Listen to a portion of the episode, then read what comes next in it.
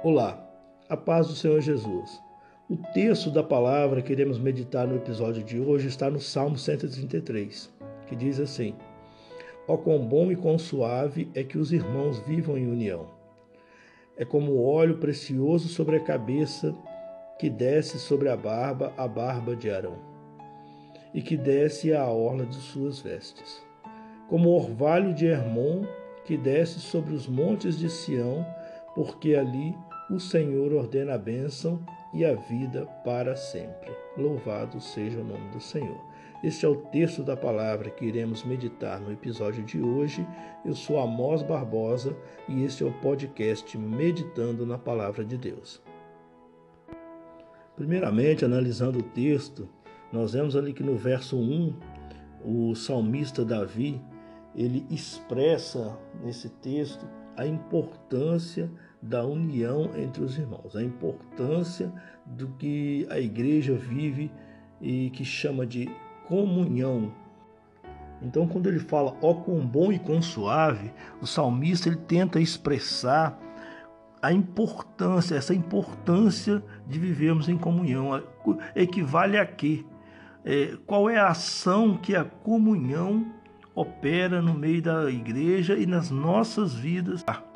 E para isso, ele faz uma comparação é, da comunhão, da união entre os irmãos com o que está descrito no verso 2. Ele compara a comunhão como o óleo da unção, o óleo precioso sobre a cabeça e que desce a barba e que escorre até as orlas das vestes de Arão. Ele compara isso. Ele fala assim como a comunhão a união entre os irmãos está para a igreja, o óleo estava para a unção do sumo sacerdote. Quando ele fala, usa essas expressões, quando ele faz referência ao óleo da unção, ele está se referindo à unção de Arão para sumo sacerdote. O que que representou aquele óleo ali? O que que representava?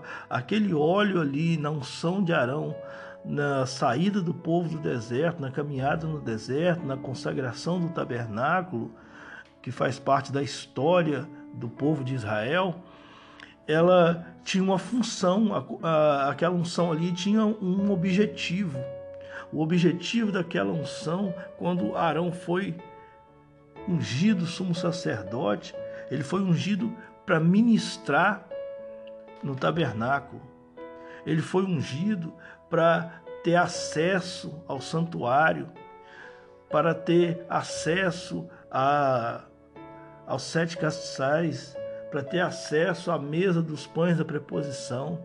Ele foi ungido para ter acesso ao altar do incenso e principalmente a unção que estava sobre Arão era para que ele entrasse no Santo dos Santos para que ele tivesse acesso à presença do Senhor, quando ele estava com aquele óleo sobre a cabeça, escorrendo pela sua barba, indo até a, a orla de suas vestes, ele estava apto a entrar na presença do Senhor, a falar e a ouvir o Senhor.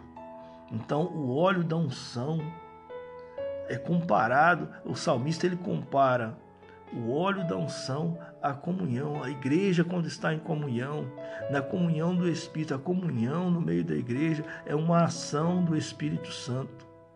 A comunhão no meio da igreja é uma operação nos nossos corações. Então, quando nós estamos na comunhão, o Espírito Santo está operando na igreja, então nós temos acesso aos benefícios acesso à lâmpada, revelação, orientação, acesso aos pães da preposição, que representa acesso ao alimento espiritual que enche a nossa vida de alegria. O altar do incenso, as orações, quando Arão queimava o incenso sobre o altar, o incenso subia na presença de Deus. E as orações da igreja, na comunhão, na união, ela também sobe até a presença do Senhor e nós recebemos as bênçãos. Entrada no Santo dos Santos, aquilo que era restrito. Está falando do sacrifício de Jesus, na comunhão. Nós temos acesso à presença de Deus pelo sacrifício de Jesus. Então, o salmista, quando faz essa comparação, ele está querendo dizer o seguinte: assim como Arão foi ungido e a partir da unção ele teve acesso à presença do Senhor, isso sem falar de outros benefícios.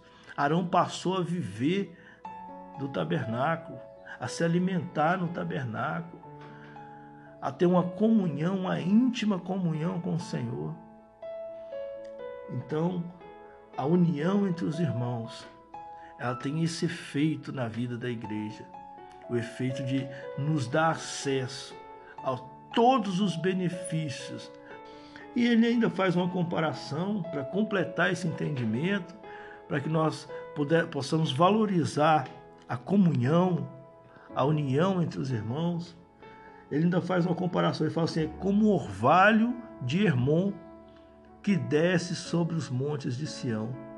O orvalho de Hermon representa a bênção que vinha da parte, que vinha do alto. A bênção que vinha da parte do Senhor, o orvalho de Hermon, ele, ele, ele servia para irrigar toda a terra de Canaã, a terra que mana leite e mel, que trazia produtividade, que trazia fartura. Então, o orvalho de Hermon fazia com que a terra se tornasse fértil, produzisse. Mas o orvalho ele fazia essa função, trazia essa bênção.